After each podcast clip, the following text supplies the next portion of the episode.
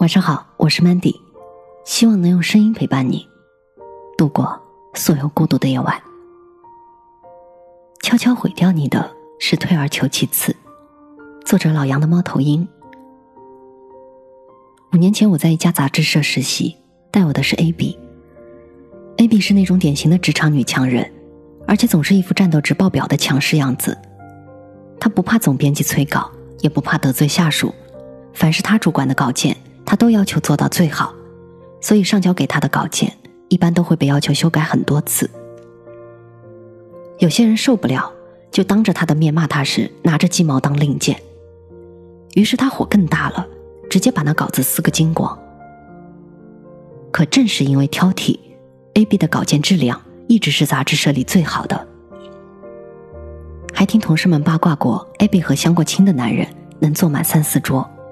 其中不乏有钱的、有权的，可是 A B 姐就是一句话：没眼缘。她的个性签名是：“我不是谁的影子，更不是谁能退而求其次的选择。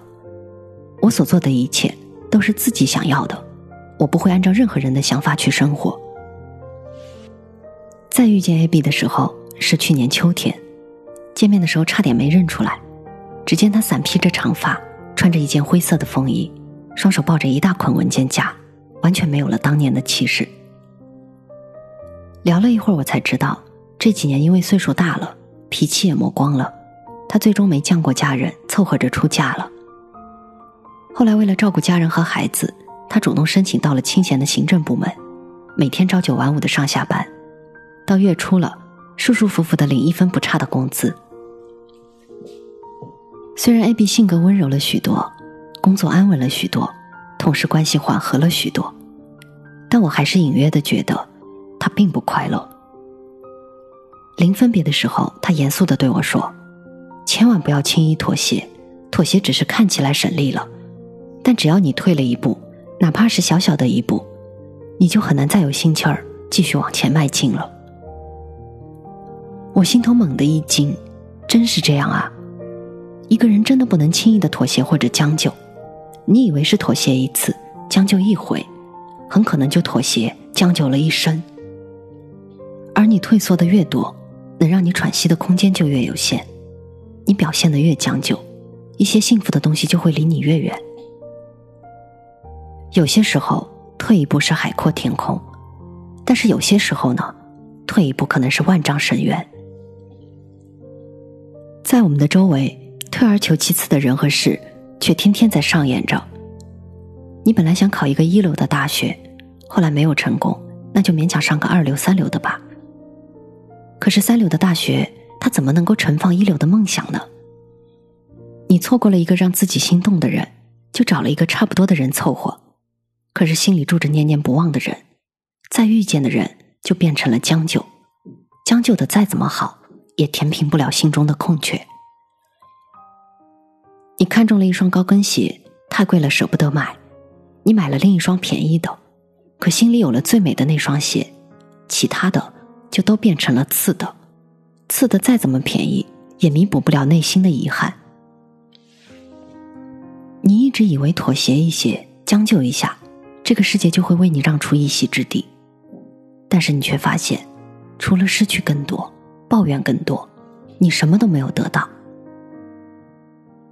实际上，每一次妥协的背后，都有一个真实的目的，或是害怕失去，或是息事宁人，或是不愿付出努力。当你以为降低标准可以更容易的得到自己想要的结果的时候，你就注定会得不到想要的。所以，请记住，你所设定的底线，决定了你不会失去什么。一旦你失去了底线，你很快就会溃不成军。更严重的后果是。你想要的东西也会跟着一样一样的失去。我记得有一组很火的漫画，一群人背着一个很沉重的十字架艰难的前行，途中有一个人自作聪明，他把十字架砍掉了一截，背起来是轻松了很多，但是走了一段之后，他又砍了一截，就这样，他很轻易的超过了很多人，但是没想到，后来途中遇到了一条又深又宽的沟壑。他在沟壑面前停下了，一边焦虑万分，一边责怪上帝的刁难。这个时候，被他超过的人都慢慢赶了上来，别人用辛苦扛过来的十字架搭在了沟壑上面，轻易的越过了沟壑。这个人也想这么做，可他的十字架实在是太短了。你看，悄悄毁掉你的，是你偷的懒，是你的侥幸，是你的投机取巧，是你的退而求其次。在我们成长的过程中，每个人都背负着属于自己的十字架，它也许是你的学习，也许是你的工作，也许是你的感情。但是正是这些沉重的东西，它们共同构成了你在这个世界上存在的理由和价值，也是你日后独自面对困境、挫折和痛苦的工具。人生是没有捷径的，你今天偷的懒，注定会成为明天的苦难。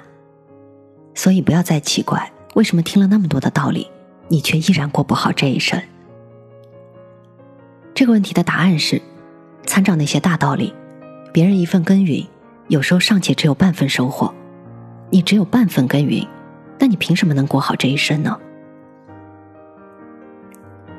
在二零零八年的哈佛毕业典礼上，校长福特对毕业生们说过这样一段话：“我听过你们谈论未来，知道你们的烦恼。”我也知道你们担心收入，担心职业选择，担心人生的意义能不能实现。我要对你说的是，只有试过你才知道。不论是绘画、生物还是金融，如果你不去尝试做你喜欢的事儿，如果你不去追求你认为最有意义的东西，你会后悔的。人生的路很长，总有时间去实施备选方案，但不要一开始就退而求其次。他还将退而求其次的心理比喻为停车理论，大意是说，不要因为觉得肯定没有车位了，就把车停在距离目的地二十个街区远的地方，直接去你想去的地方。如果车位已满，那你再绕回来。我觉得一个人就像是一朵花一样，我们来到这个世上就是为了怒放的。如果你因为害怕凋零而选择了不绽放。或者选择半死不活的活着，那么你就白白浪费了上天的美意。所以，不要轻言放弃。但凡有了第一次，你的人生就会习惯性的知难而退。可是，如果你克服了，你的人生则会习惯性的去迎风破浪。这看着只是一个简单的选择，其实影响非常大的。它带来的人生是截然不同的人生。成长嘛？就是一个不断升级的过程，你不打倒前面的小妖怪，你就可能会被这场游戏淘汰，因为现实就是这么残酷。但与此同时，你不能总是打些小妖小怪，而避开那些厉害的大妖怪，因为你身边的每一个人都在拿出吃奶的力气去拼，去克服大难关。怕就怕几年之后，你对那些比你强的小伙伴们抱怨，生活怎么这么不公平。别人怎么就那么厉害，那么多好运气，而我总是那么差劲儿，总是这么倒霉呀？其实没有什么不公平，相同的时间，你把时间用在了停步不前，别人把时间花在了克服挑战上而已。你得逼自己一把，你才能看到更多的可能性啊！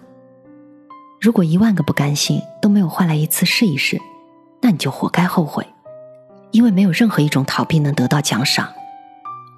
王小波就曾说：“人在年轻时，最头疼的一件事儿就是决定自己这一生要做什么。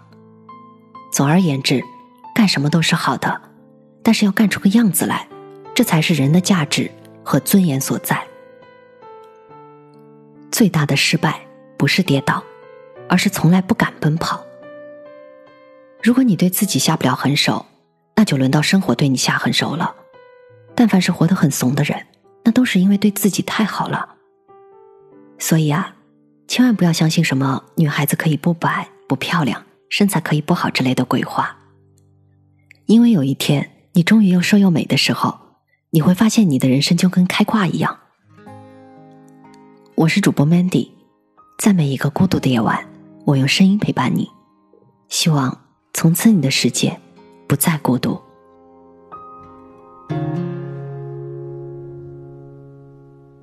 흐릿해지다 후 지워질까? 희미한 언덕 너머 널또 그려본다. 우리의 시간은 길지 않았지만 여전히 넌내